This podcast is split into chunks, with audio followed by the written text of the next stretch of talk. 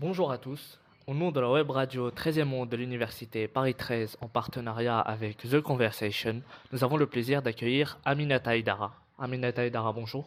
Bonjour. Pour vous présenter brièvement à nos auditeurs qui ne vous connaîtraient pas, vous exercez les métiers de journaliste et de romancière. Vous êtes notamment l'auteur de plusieurs critiques littéraires pour la revue Africulture. Vous avez été primé en 2014 du prix Premio Chiare Inedetti pour le recueil de nouvelles La fille au cœur de papier. Vous êtes en lice pour la première édition du prix littéraire Texto Festival des idées Paris avec votre premier roman Je suis quelqu'un paru fraîchement aux éditions Gallimard. Dans cet ouvrage, vous nous livrez un récit familial entre la France, le Sénégal et dans une moindre mesure l'Italie. On y découvre une famille très marquée par une révélation particulière due à un passé trouble, la naissance d'un enfant illégitime. Des tensions s'installent donc dans cette famille, mais un beau jour de mois de juin, les langues se délient et une quête de vérité se met en place avec notamment Penda, la mère, ou Estelle, sa fille. Euh, ma première question concerne la forme de votre roman. Euh, il s'agit d'un roman majoritairement épistolaire. Les personnages communiquent par mail, par lettres, dans leur journal intime. Pourquoi avoir choisi euh, cette manière de s'exprimer? Alors, j'ai choisi le format épistolaire et surtout, on va dire, ces différentes formes, les notes vocales qui sont une façon de s'adresser à l'autre, de l'interpeller, les mails, les lettres, et, aussi le journal intime qui est une façon quand même de, s'exprimer et de faire ressortir ce qu'on ressent euh, sur le papier, donc potentiellement une lettre au monde, on va dire, et pas seulement à nous-mêmes, parce que je trouve que c'est une façon moderne de communiquer.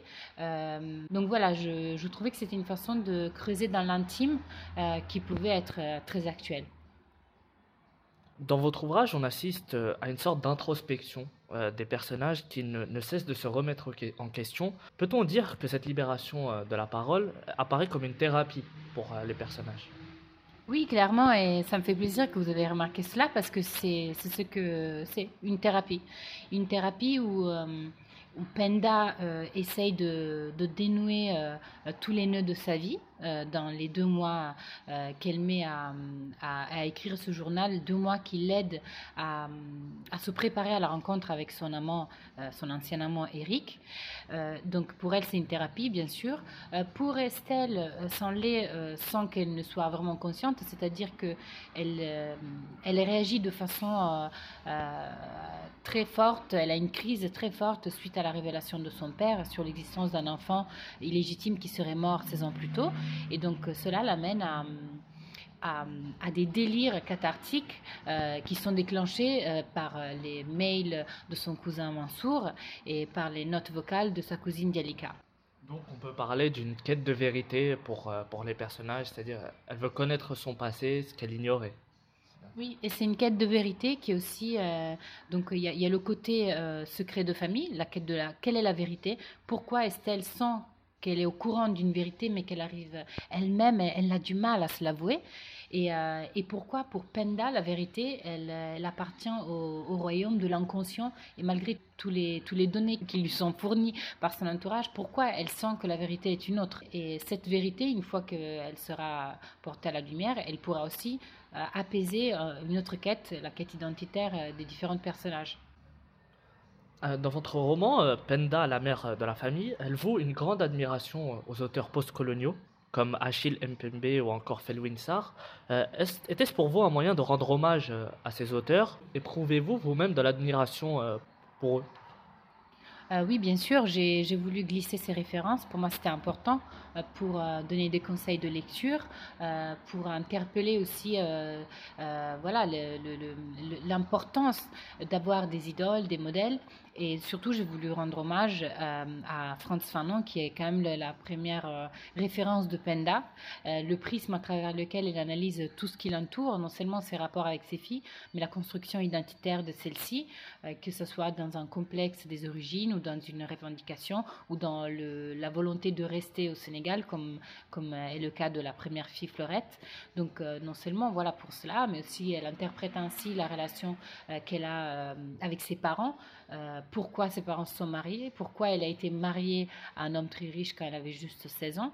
Elle, décrypte toutes les, toutes les manies, toutes les vices de la société bourgeoise dakaroise et aussi les, les problèmes qu'on peut trouver en France euh, voilà, quand on est afrodescendant. Euh, pour finir, j'ai une dernière question. Euh, vous avez choisi un titre spécifique, Je suis quelqu'un.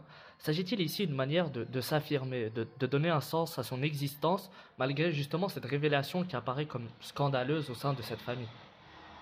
Oui, alors le je suis quelqu'un, c'est cette quête euh, euh, de liberté.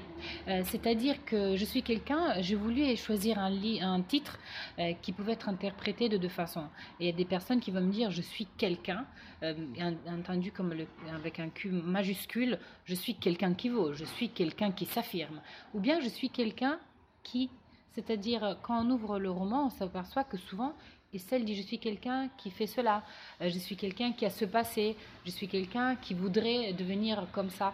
Donc en fait, c'est une volonté de, euh, de marcher dans le monde, de se bâtir euh, au fur et à mesure, chaque jour de façon différente, et de se dire qu'on peut donner un contenu le contenu qu'on le souhaite à ce quelqu'un. C'est-à-dire, Estelle ne veut pas être définie euh, ni par la société dominante, ni par une éventuelle communauté euh, noire, ni par sa famille. Elle veut être elle-même, qui s'autodéfinit, qui s'autodétermine euh, selon ses besoins, selon ses envies. Donc, ça qui est intéressant, c'est que c'est un roman qui ne veut pas forcément donner des réponses ou faire passer un message, mais soulever des questions. Merci Aminata Edara de nous avoir accordé cette interview.